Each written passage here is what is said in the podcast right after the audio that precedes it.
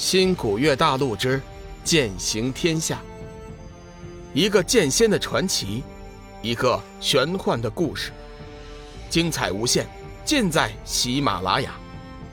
主播刘冲讲故事，欢迎您的订阅。第一百四十七集，抱元守一。千惠神尼随即也表示，此事。确实和贵派无关。如果大家相信的话，我们这就一起出去，当着天下修真的面，把话说清楚，免得引起不必要的误会和麻烦。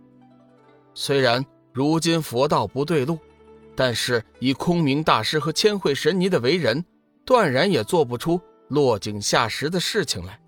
所以两人此时一味的帮助化解其中的误会。免得又生变故，楚天南突然问道：“敢问上人，贵派掌教和祖师现在身在何处啊？”天行上人微微一笑：“事关本门机密，概不奉告。”哼哼，不会是你们也不知道吧？楚天南说了一句很有深意的话，率先走了出去。天真上人心头一颤，莫非楚天南知道什么？难道天机掌教和三位祖师遇到了什么麻烦？一连好几个问题闪烁在脑海之中。不过此时还要出去解除误会，并没有太多的时间给他思考。小玉和冷若萱并没有出来凑热闹，两人自从得知九天神器消失后，就躲在房中不出来，低声议论着什么。看两人的表情，时而惊喜，时而担忧，最后脸上。都露出了笑容。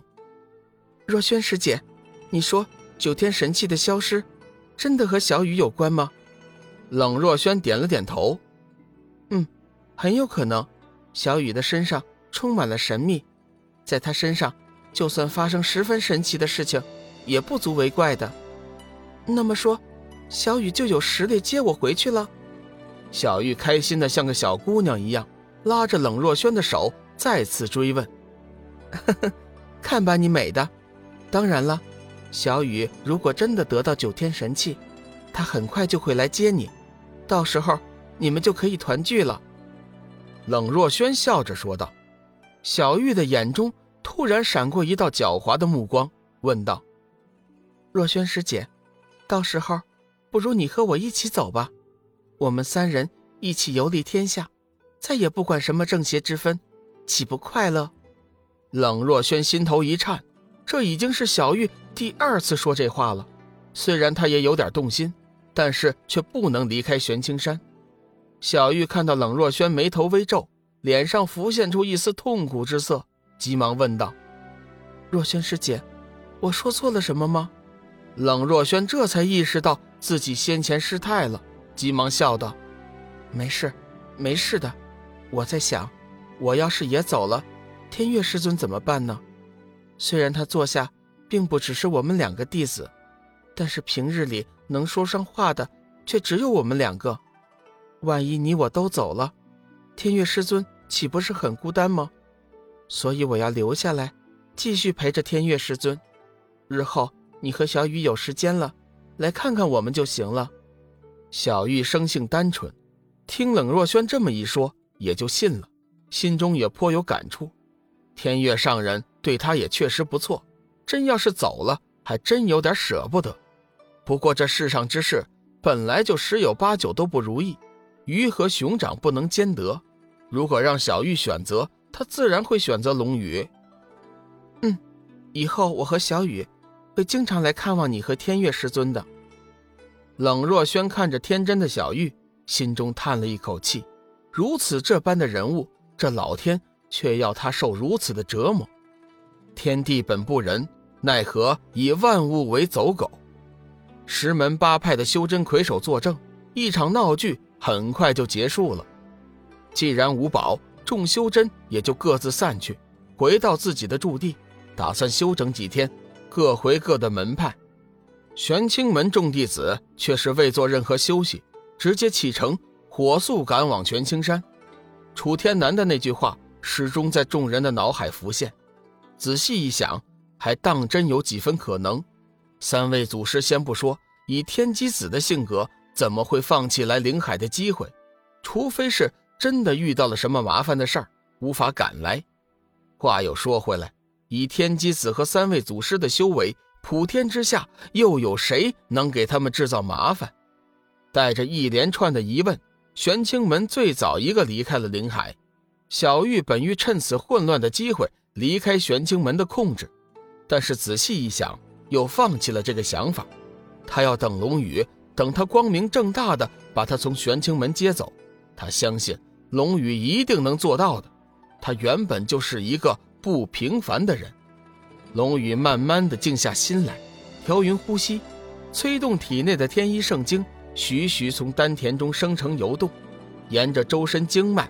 往复循环，所到之处，筋脉无不舒畅。不知不觉，他已经进入了空明忘我之境。突然，他感觉七煞筋脉处传来一股冰冷的气息。没等他反应，那团冰冷的气息竟然循着天一圣经的运转路线运行起来。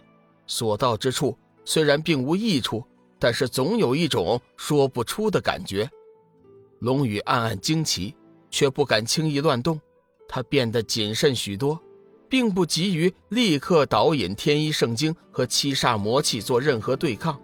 想了一下，他决定运转日月星斗诀，身体顿时化为宇宙乾坤，心神紧接着遁入其中，抱元守一，紧紧地注视着七煞魔气的运转。